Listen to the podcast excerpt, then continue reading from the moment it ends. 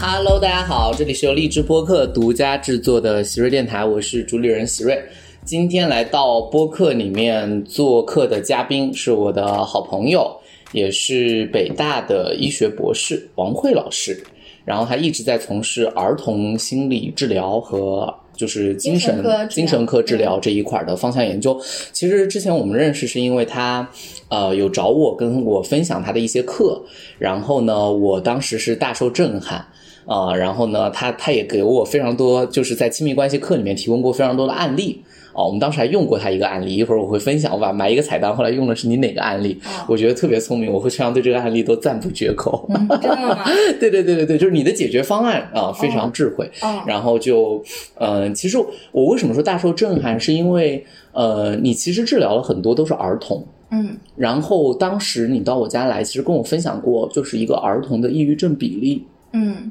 呃，大概是多少？我现在记得有点不清楚，但我记得那个数字一直让我很震撼。就是二零二零年中科院就是嗯发布的国民心理调查显示，嗯、小学生的话是有一成的孩子是有这个。抑郁的小学的一成对对对嗯那这里的抑郁的话，指的就是轻中重都有哈。嗯嗯那一成的孩子会有这个抑郁的问题。那如果是中学的话，就更严重了，就是嗯。呃，可能初中、高中加起来哈，将近百分之三十的孩子是有抑郁症的。那这个抑郁症也是包含轻中重度，那重度的孩子将近百分之十，这个比例是挺高的。那重度意味着可能很多孩子是有呃自伤，呃甚至是自杀的观念，甚至有实施过自杀的行为。嗯，那这部分孩子，嗯，将近百分之十意味着哈，五十个人的班上哈，保守估计也有三三四个这样的一个孩子有这样的困境。这你们当时那个报告就是有将近10%对将近有有说明原因吗？其实主要应该是是课业压力吗？其实，儿童青少年抑郁，它现在来讲的话，还是一个综合因素。嗯从国际上各方面的嗯研究，不止我们国家是这样，嗯嗯在国际上别的国家，他们的这个患病率也不低。嗯。啊，有有几个方面的因素，一方面就是，嗯，大家会有一个误区，就是对成人抑郁大家都都很感兴趣，但是嗯其实有一半儿的成人抑郁最早发病是从十三岁左右开始的，嗯。嗯，儿童青少年就尤其是青少年期本身就是个抑郁的一个高危人群，嗯，这个是跟他的这个大脑发育特点有关的，哦。比如说，嗯，首先这个就是我们大脑里面有一个结构叫杏仁核，哦那个杏仁核很有意思，就是我们在遇到应激的时候哈，这个杏仁核就会不灵不灵就被激活，嗯然后就出现逃跑呀、战斗呀、僵住的反应，然后我们就会感，平时也会因为杏仁核感受到各种情绪，嗯，但是杏仁核呢，一般是到十五岁左右才会成熟。没有成熟的杏仁核，它会特别敏感，就一遇到一些嗯情况，它就容易被激活。那就是意味着孩子们其实是很容易感觉到很多这种动荡的情绪情绪，但是他的情绪的识别和觉察能力又没有那么好，又说不清楚。就是他感受很丰富，但是他又没法清晰表达出来。对对对，嗯是的。嗯那呃，另外还有一个脑区就是额叶哈，我们的前嗯额叶。就很重要，它是用来调控情绪的。但是这个区域呢，其实到了二十五岁左右才会成熟。啊、哦所以所以说就是年少轻狂，年对对对对对对是是是有一些科学依据的。那这这就意味着青少年这个阶段感受到了非常丰富动荡的情绪，一方面没有办法表述清楚，二方面呢，他又没有能力去组就是调控和处理好和应对。那遇到就是我们平时说的，就是日常的压力，对于我们大人来讲，可能就像一个小石头；对他们来讲，可能就是大山，就压得喘不过气。天哪！嗯嗯，那再遇上现实的，我们都知道的，比如说，嗯，可能会有学业的高压，对或者是说这个呃校园霸凌，或者是家庭的冲突，对人际关系啊嗯，那可能就很。容易诱发抑郁了。对，那以前为什么这个事儿我们当时是是受限于手段，还是当时我没意识到这个问题的严重性其实？其实这几年我嗯各各方面的数据都在报关于儿童青少年抑郁的数据，嗯呃但其实一方面哈是这方面之前没有特别重视，没重视理健康；嗯嗯二方面的话是这类的专业人员太少了。就首先这类的专业的这种工作需要我们就是儿童精神科医生，或者是说儿少精神科医生，包括一些研究人员去做。但是其实目目前国内儿童精神科医生的数量只有不到五百人，啊，那那这个缺口很大呀。缺口非常大这都不要说一线城市的缺口，在底下基本上就呃基本上是不太可能。没有的。对，呃，所以就这个比例是非常吓人的，就是儿儿科医生很缺，儿童精神科医生更缺。但是初步估计，我们国家就目前存在就是精神心理困扰的儿童青少年，可能将近三千万。这个缺口太大了。其实我也会发现，我之前也在，因为我最近不是在讲考研课嘛，我也太推荐大家去学那个心理健康教育的教育硕士。因为我当时就发现一点，就是其实我们在原来中学里面的时候，很多中学甚至是当地比较好的中学是没有心理老师的，或者没有心理的辅导室。嗯，可能上头有要求必须有这个课，他就找一个语文老师或者找一个政治老师去替这个课。就肯定讲的也跟心理学方向无关，嗯，可能 可能最多就是跟孩子们松松绑，但是这个部分好像一直都非常缺乏啊。国家也一直在重视，就是嗯，二零一九到二零三零健康中国计划里面也针对儿少就是心理健康这块，因为它已经不是一个某个人的问题或医疗问题，它是公共卫生问题。嗯，他们就这个也做出了就是阶段性的国家做出阶段性的计规划，嗯，对，比如说打就是到到达多少，就是二零二二年的时候可能会将这个。个学校、社区，还有这个就是儿少心理健康的专业人员覆盖到百分之八十，就是也会有很多目标，也积极的再去再去建设。而且另外的话，你看双减呀、什么游戏控制啊，也都在积极的去针对孩子们的困难进行调整。因为前两天我看一个新闻说游戏。上瘾的那个什么大脑结构很像阿兹海默症，是吧？我看的那个热搜标题是这样，我不确定是不是很严谨啊啊。嗯嗯嗯，游戏就是确实哈，就是国际的精神呃行为呃障碍就是诊断标准。嗯，第十版是没有这个诊断，但是新出的十一版里面涵涵盖了一个游戏障碍哈，就是就指的就是游戏成瘾对这块儿。嗯，呃，但是在临床上，我们就是呃遇到的哈，就是游戏成瘾的孩子呢，基本上他这个游戏成瘾是一个结果，他不会他不会是一个原因，对，不会原发，就是他嗯大部分是激发于情绪问题或者是学业困难嗯去逃避。嗯，对对对，嗯，了解。嗯。那你在诊断的现在，你你每天大概要跟多少个孩子打交道？嗯，你们诊室的话，因为我是在病房，嗯嗯。我是病房的主治医，那我下面可能床位有二十张，平时要就是照就是治疗病房的孩子，嗯，然后呢，嗯，可能每周会有一天到一天半的时间在门诊，对，嗯，那每天的门诊量确实会比较大，对稳定可能一天二十八个号，但其实因为老患者越来越多，就可能现在要看到三十多个，对。天哪，那那那那整个压力还是挺大的。嗯，对，就是很最大的困境是儿儿科儿童青少年的这种就诊和成人很大的不同是，成人来到这边的时候呢，可能你情绪不好，自己对，说说清楚。嗯但是孩子通常病了很久，然后你可能让父母回回避哈，孩子跟你说清楚之外，你还要跟父母做一个很多的宣教，让他理解孩子怎么了，接下来你要怎么做，这是一个非常这是一个双向沟通的问题。对，这是个很大，因为对于儿童青少年的治疗，建立治疗同盟很重要。嗯，就是需要让家属理解他的孩子怎么了，后面他要怎么做，包括耻感。一个孩子生病对于家庭意味着这个这个工作还挺嗯，就是他对这个疾病有羞耻，他不愿意承认、否认，也有可能嗯。他他会会对家庭来讲会有很多打击，家长也很不容易，因为他一定是倾尽全力去养育这个孩子的。嗯大部分家长是这样，但是孩子病了，就是他也会想是不是自己做错了啊，会内疚，，会怀疑自己。对对对，哎，我比较好奇一件事情，我想应该出现很多，即便支开了家长，孩子面对你的时候也不愿意透露心声，或者不愿意开口说话，应该还是有吧？也会有。对这种孩子，你一般怎么办呢？就是他完全就不说了，不然整个非常抗拒嗯。沟通。这部分其实大概可以分成两种呃原因哈，嗯。一类原因是嗯、他就是对于这个嗯谈话可能就是不信任，嗯，嗯对对对。呃不，信任，他觉得可能你就像他爸妈一样，或者老师一样来劝他不要伤害自己，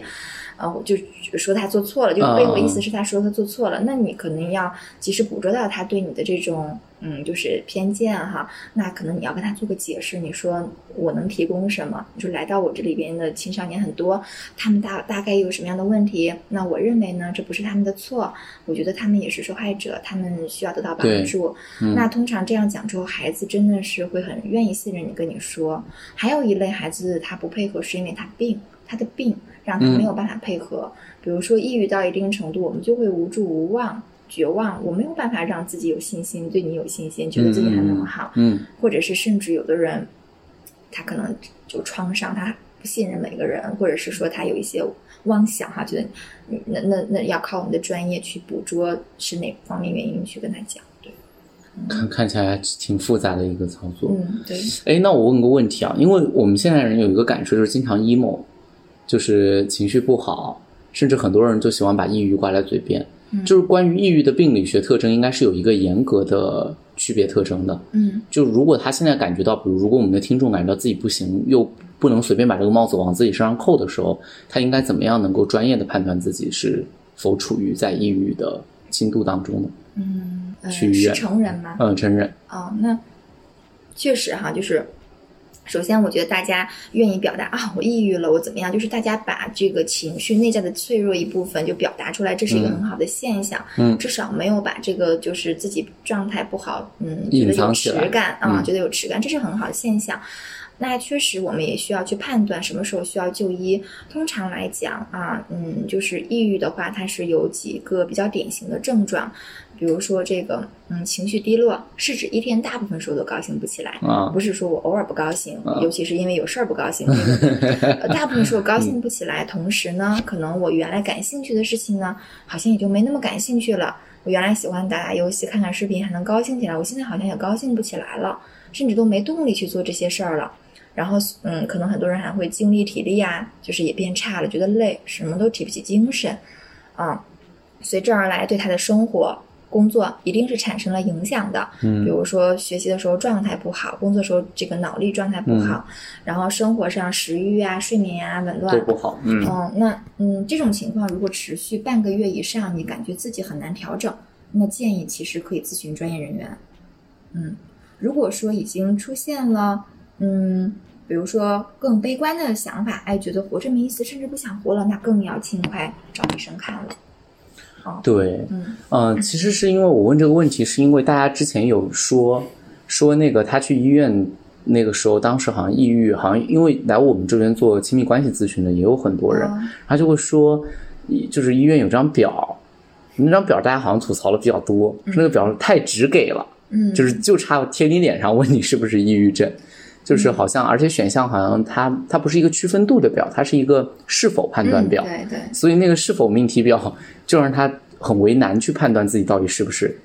嗯嗯，那嗯是这样。其实我们临床当中，呃，精神科的诊断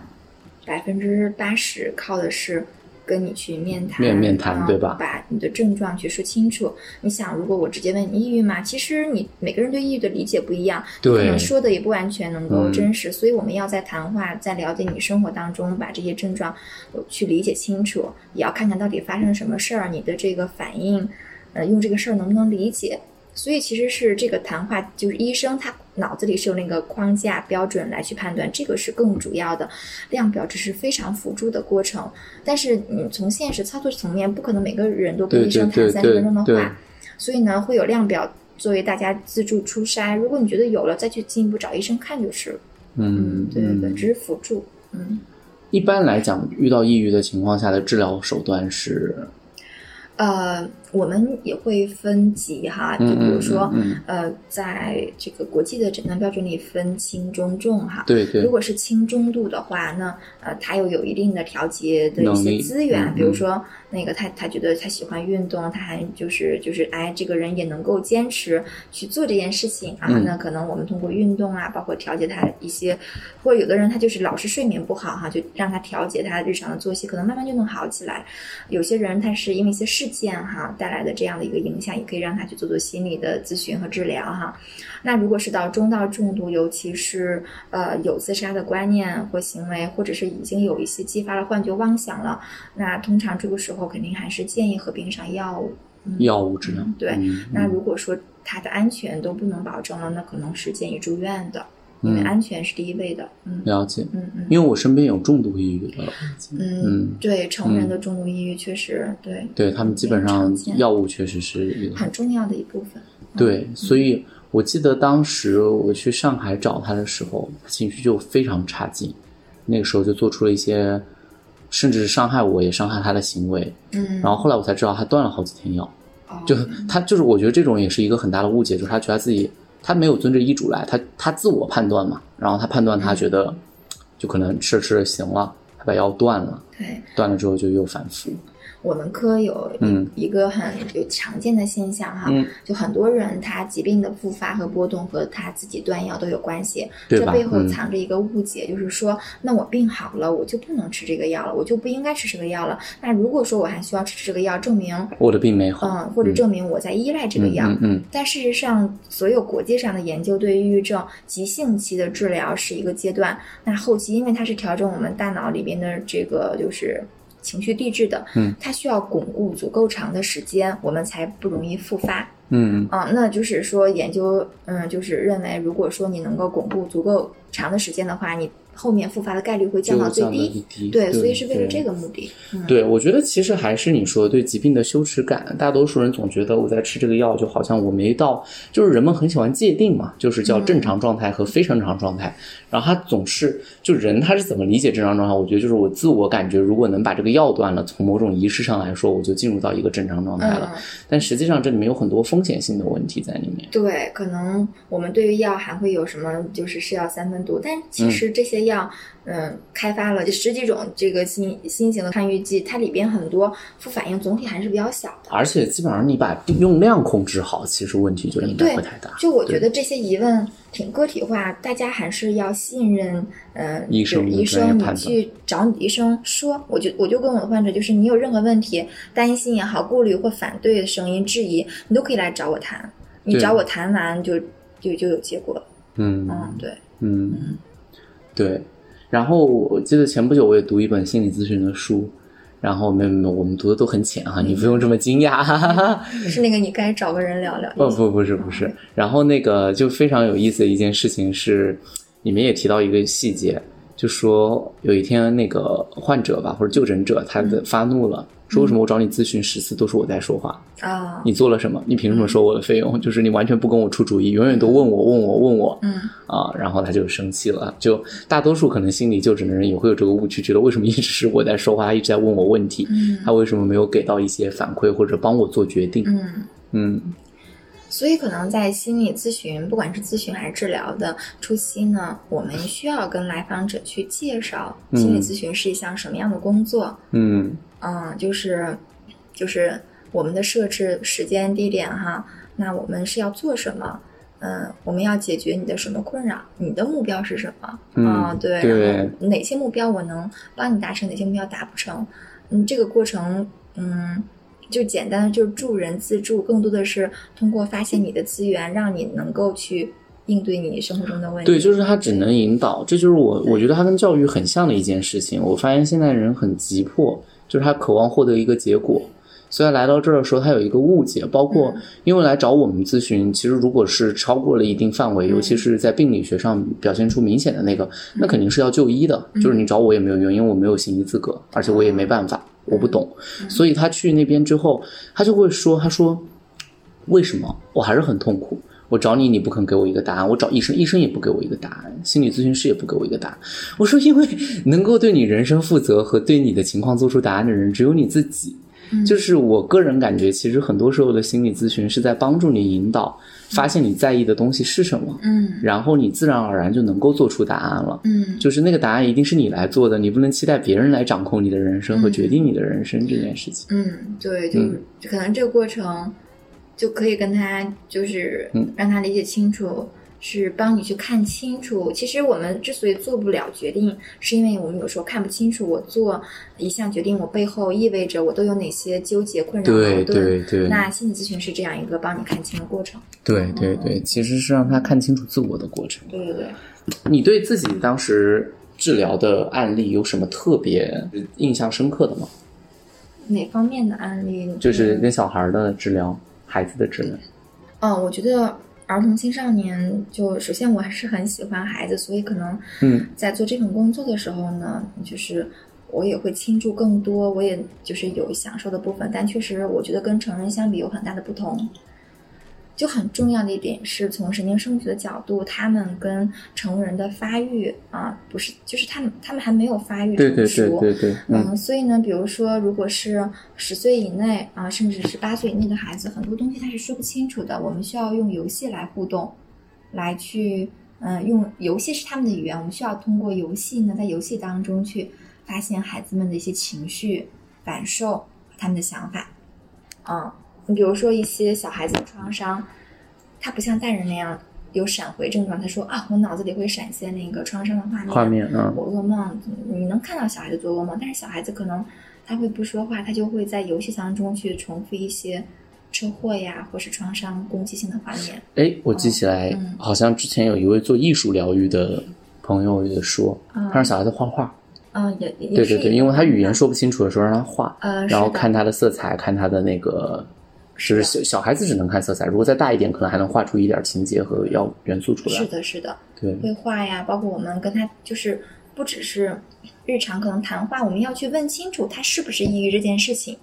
就是很考验对，这是很难的一件事情。嗯，就是可能他说不清楚，很多孩子会把抑郁表达为我无聊、我烦躁、我没有情绪。什么是情绪？我不知道。嗯你需要反复怎么去跟建立跟他沟通，是是是是很就是理解他，这是很难的。嗯，嗯，你你目前处理的最小的一位抑郁症是多少岁？六岁，怎么发觉的呢？啊家长，我觉得，我觉得先不问你怎么发觉，家长怎么发觉的？哇，这个他的家长要足够细心哎。这个孩子也是辗转了很多地方来到我们这里。嗯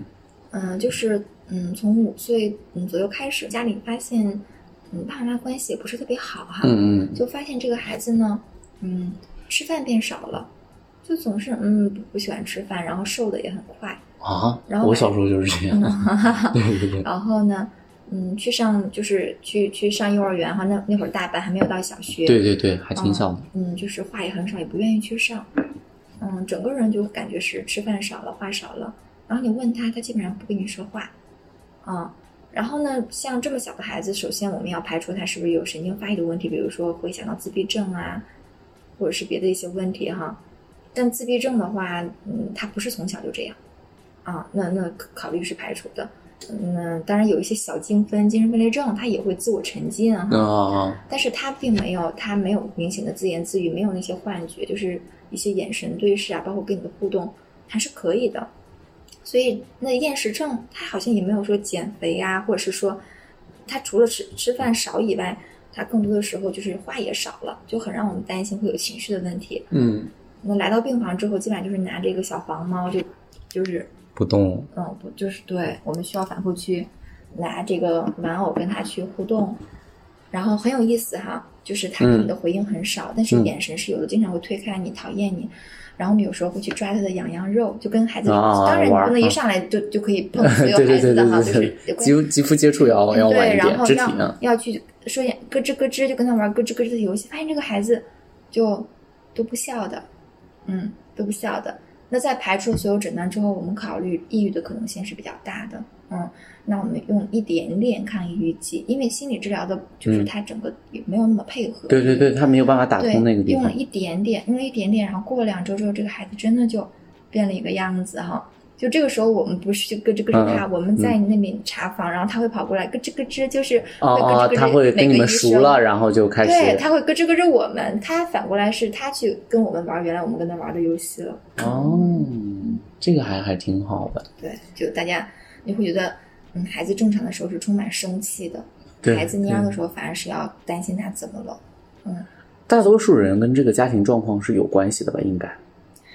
嗯，因为抑郁一定是有生物学的原因的。目前研究是抑郁的话，考虑就是生物学方面，就是这个遗传呐、基因呀、各方面还占四成的原因，就是六成可能是其他的原因，。那占比还是挺高啊，抑郁的呃。，一定的，就是所有的嗯我们科的病，嗯它一定是一个生物、社会、心理综合的一个病因，没有单因单果，不是说因为这件事他就抑郁了，或怎么怎么样，对对对，嗯。当然，他但是的家庭环境是一个是一个诱因，就是嗯诱因，嗯对。然后那一年爸爸妈妈呃关系不好，然后嗯脾气也不好，可能孩子就更容易陷入那样的状态。哎呀，这种是因为小孩子的生活环境比较比较单一，其实比较单纯，嗯，就是不是学校，他就是家庭，基本上嗯就是两块儿了。对现在的孩子，嗯对，所以我我也觉得，就是我我是见很多人过来控诉，就是原生家庭的问题。啊我我跟你分享一个案例，我之前做直播，嗯嗯、那位那位求助者应该已经是北师大的博士后了。啊对，然后他就去医院诊断了，然后是中度抑郁，也也也也已经婚育了，然后对老公、对自己孩子和对父母都不想，他只想逃离。嗯然后我就去询问一个那个原因，就为什么？他说是，尤其跟父母想要逃离。然后他说他也知道父母对他还算比较好，就是不是那种、那种父母，就是、嗯就是算是比较能满足他。他从小也没感觉到匮乏，然后一路练，但是他觉得家里面没有一个人理解他。我就让他具体阐释一下，就是就是具体，比如说怎么不理解。他就说他的烦恼是没有办法跟人诉说的，因为他们家全是高知，然后他只要跟爸妈说他很累的时候，他爸妈就会说谁不累呢？我们也是这么过来的，而且你这才哪到哪儿啊？你还直播后，还没有这个长聘副教授呢，对吧？然后这个怎么怎么样？因为他父母好像都是教授，然后就就是他的父母在我们眼里面就是那种不肯肯定。然后就算他做的，我后来反问他，我说：“那你做的比较好的时候，你父母有表扬过你的时刻吗？”然后他就哭了，他说没有。他的父母就是就好像就做得好是应该的，对，就是你从小学业也好，然后做什么也好，就是应该的。然后就总是觉得还可以更好，嗯对，还可以更好，还不够啊，大概就表达这种期待，也从来不骂他，但是就是远远不够。然后他所有的，他说他们家其实就是就确实没怎么打骂过他，但是他只要有情绪，他跟老公说，老公也不能理解，因为老公在是工作的人，然后赚钱，然后项目拿不到，他跟父母说，父母就会甚至还会有点怪罪他，说啊，这应该是不应该的呀，怎么怎么怎么怎么怎么，然后他就觉得很没有希望，他不想面对家里面，他就想逃，嗯，这个情况的话是这样，就是一方面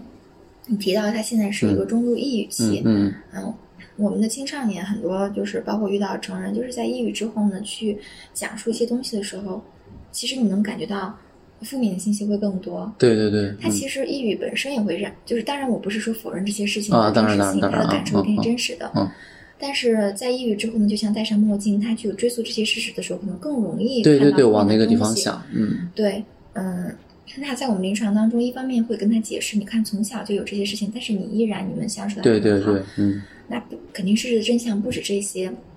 但你既然说到这些，这些背后是你看见了自己的心理需求，嗯你渴望被肯定，你渴望别人告诉你的情绪是可以出现的，是正常的，对吧？嗯。那这部分心理治疗，就是我我其实我们实际临床的操作的时候，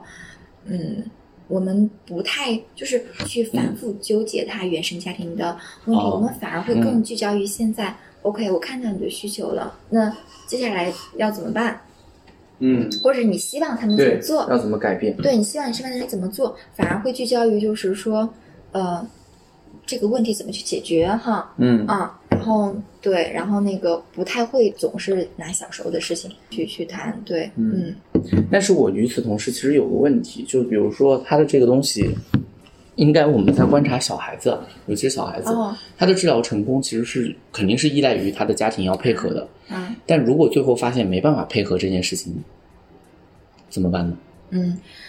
嗯，就是我们的指南上也是说，就是很多指南提到，尤其是十二岁以下的孩子，如果是抑郁，一定是建议家庭的一起治疗，对对对不是个体的哈。对对，我们反复会跟家长说，你的治疗对他们来讲是多么的重要。嗯那，大部分家长是能配合的。那确实有一些资源没有那么好，可能他家长家庭是破碎的，对，家庭是他没有破碎的。那样的支持资源。嗯嗯嗯那在他生命当中，他既然能活到现在，很多人他其实有别的支持资源的啊，就要去挖掘他自己没有意识到的对对，虽然虽然不是爸妈的角色，但是比如说可能是某个老师，或是某个叔叔伯伯，或者某个阿姨，那或者某个姐姐，那一定是在生命中替代了一部分给他很重要支持的资源，也能够跟他一起去去去帮助。那有些孩子十五岁以上了，比如说家庭。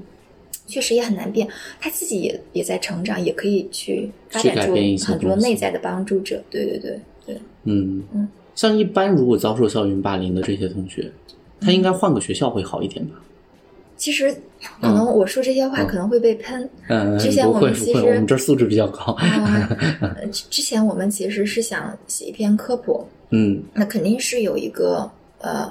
呃医生的一个偏见视角哈，就选择性偏移。嗯嗯在我们临床当中，我遇到的被校园霸凌的孩子哈，他本身来的时候肯定已经病了哈。嗯啊，那其实我们去追溯的话，很多孩子他的呃，要么存在学业适应的困难，要么存在人际困难，对对对，他背后可能还有别的疾病的问题哦。但是这些疾病是经常会被呃社会大众和家长忽略的，不知道这是病。哦啊。哦，学业适应困难是学习障碍吗？你？比如说最常见的，我上次也跟你讲到的那个注意缺陷多动障碍，对对对对对。ADHD，嗯。那大家知道多动症，但是很多孩子他是从小只有注意力缺陷，没有多动症，他们嗯、或者有的是只有多动，没有注意缺啊，陷，对对对，那经常会被嗯说成是懒或者熊或皮啊，哦或者是没皮没脸，甚至对对会说对对对他们对对对，嗯上课老走神儿，怎么管都管不住，写作业拖延。那这类孩子学习困难，周围给的都是负面评价，很多孩子慢慢就低自尊，然后到了一定对标签化这对，要么就是，被欺负，要么可能欺负别人。啊，另外反正就会成为被边缘化的那类群体。但事实回顾，这些孩子很无辜，那是他的一个神经发育障碍，那个是可以治疗的，但是却发现晚了。对，也就是说，如果就是有些时候校园霸凌，它可能也是一个结果。然后，如果你只是去转校，很可能如果根本的原是的因不解决，它它还是会出这样的问题。转校也意味着新的适应过程，没有那么容易的。嗯，嗯，霸凌者和被霸凌者，我认为都需要一些心理的关关注，嗯看看这个孩子到底成长中遇到了什么困难。嗯嗯嗯，因为这都不是一个规范下就是大众做的一个偏正正常健康哦的选择。对对，霸凌者也要有关注是的。，是的，是我，因为我们原来在做思想史研究的时候，我我但当然是我自己瞎瞎弄啊，就是本来大多数时候就是那种就是某种主义的极端分子，我一直认为他们小时候是霸凌者，就是他们不能接受有人跟他不一样，对，所以他那种二元论的方式，尤其是对错，就是他是一个道德主义者，就是他一定心里面有明确对错的人，他发展成了人格到了长大之后，很容易成为某种某种或者有的人就是有品行障碍，有什么障碍品？行障碍，品行障碍是吧？对。啊，哦，我我我说刚才的话，嗯我很担心大家嗯会觉得嗯被霸凌是不是因为他首先有病啊？不是这个意思，这个不是，而是我要关注他遇到了遇到了什么具体的难困境是什么？会被边缘化，对对对对才能更系统的帮他解决他的困难。对，这个这个是个负责任的当然我，当然我嗯希望他没有什么问题哈。被霸凌肯定是不对的，我认为这肯定是不对的。对，所以不应该我们谴责他我们在没没有嗯对对，我相信肯定都懂这个意思。对我问这个问题也是因为，其实嗯。如果有学生来求助我，他被霸凌的时候，其实我是比较无助的。这个问题一直没有得到一个很好的解决。后来我也求助过北师大，他们北师大一直有一个就是关注校园霸凌的一个中心，对，然后他们好像就就我们总觉得这个东西的推行还是应该是老师和学校就是多方责任，但是学生很难，因为学生是被教育者，他很难处理，尤其是一个被霸凌的小孩，你让他处理很多事情很难，所以可能最多就是细化他。但其实这个过程，我觉得你今天启发了我，因为一般为止他们在告诉我被霸凌的时候，我就不好往后问，对，因为多问就感觉好像是在索因。嗯。索因就有点儿，就我觉得尤其不是专业的医生来做这个事情，嗯。我觉得有点不好，嗯。所以我觉得这是留给老师的一个非常困难的事情，就是我不好索因，嗯。就是他，但是被霸凌的感受或者被霸凌的现现象，一定是他能陈述的很清楚，因为这个嗯。你判断一下基本上就没问题，但是不好索因啊，有有一些是简单的不同，有一些就像你说的，比如。常见的，在我们那个虽然那个教育学术语非常老套，叫后精神霸凌，就是他跟不上学习节奏啊，就还有很多学生是因此而被霸凌的。对，就是看看他遇到了什么困难去适应这个群体。嗯，当然，群体出现霸凌肯定是不应该的。嗯嗯嗯，这个这个一直是因为一直也是我的困惑啊，找的比较多。嗯对，然后也也一直有这样的事情，就是叫来了之后把孩子治好了，或者把孩子弄好了，然后放回去，发现又出问题了，就很尴尬。对，所以你们也会经常遇到这种事对情？，所以我跟所有的家长来讲，你来到这里，我呃，可能我跟你讲的比你想要听到的更多，因为我们不是在解释，不仅在解释当下的现象，嗯我会告诉你现在他怎么了，这个横断面怎么了，那我更会跟你分析他从小到大的经历，我会告诉他为什么会成长成现在这个样子，嗯他为什么会抑郁？他之前有什么困难？后来是什么加剧了他这样的困难？那我们解决的话，从当前开始解决，那前面的困难怎么陆陆续续去解决？这个是横向、纵向要跟家长去谈清楚的。对对，包括学校方面的可控性就更弱了，其实。嗯嗯嗯，对。我们肯定是鼓励，希望未来就是医疗和教育能够更好的去合结合合作。其实我们现在已经在做这样工作，包括国家也在做。嗯经常可能会就是，比如有机会让我们去给学生、老师讲这方面的科普课程，嗯、会会有很多，嗯，像就是顺义啊，或者是北师、北大附中啊，我们都会去讲，对嗯，他们接受度还很高。但应该是要要接受这件事情的。嗯但哎，我比较好奇，其实你说他可能家长就会意识到自己有哪些问题嘛？就是在教育过程中不懂啊，有有可能无知或者什么造成的问题。嗯，你有没有在这个过程中会发现，可能某些家长也带有着自己的一部分问题？就是其实我觉得是一个同时治疗的结果。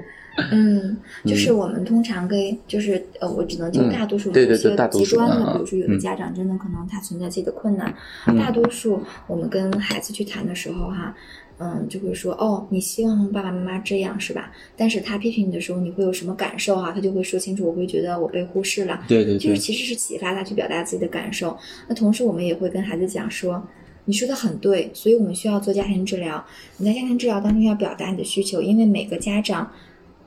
都是你，就是你的家长是你的学生，你是他们最好的老师，独一无二的老师。嗯你的需求才是对他们来讲是真知识，嗯所以呢，就会让启发孩子去教家长应该怎么去做，因为有的时候是家长真的不懂，对，他的他觉得我就他是那无助的嗯养大，就被养大的，对对我这儿也有很多过来哭，对就说，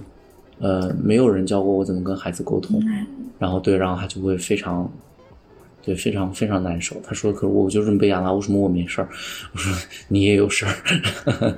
对他也有事儿，他心里面潜藏的东西也会有东西。”对，我觉得每个人呃都是活生生的个体，一定会嗯有各种各样的感受。除了就是他自己的感受帮他去理解以外，还要教他表达。所以我觉得你们的这个，